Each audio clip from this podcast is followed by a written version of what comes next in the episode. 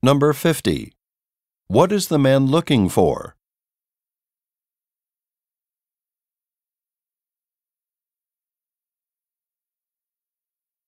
Number 51. Who is Nathan Landon?